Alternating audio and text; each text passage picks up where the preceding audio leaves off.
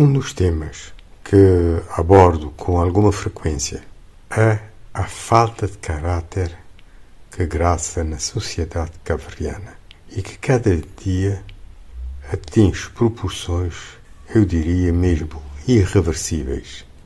É uma lástima, porque podia-se ter uma vida social muito melhor, com mais fraternidade, com menos desigualdade social, de uma forma geral, com maior felicidade e bem-estar das pessoas.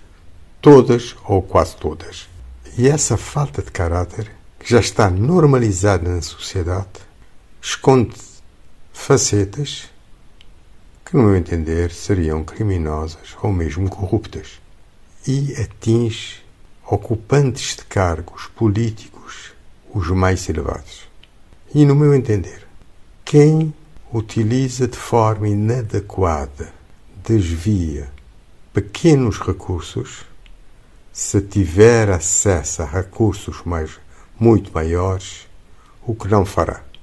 Um assunto muito abordado nesses últimos dias é a questão do salário de 300 e tal contos atribuídos pelo Sr.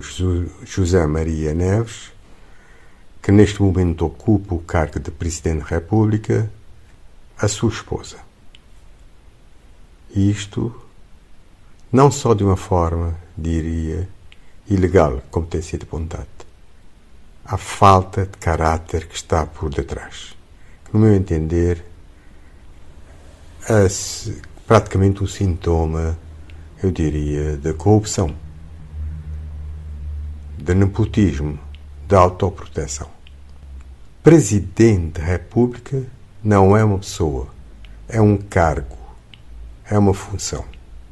E um cargo não tem esposa, não tem esposo daqui a pouco com essa coisa do género, é damo e damo também, não é?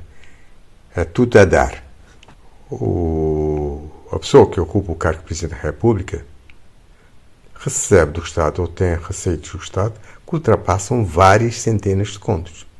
Não são apenas o dito salário. Há todo o subsídio que recebe, há todas as benesses e outras uh, uh, outros benefícios que ascendem a várias centenas de contos.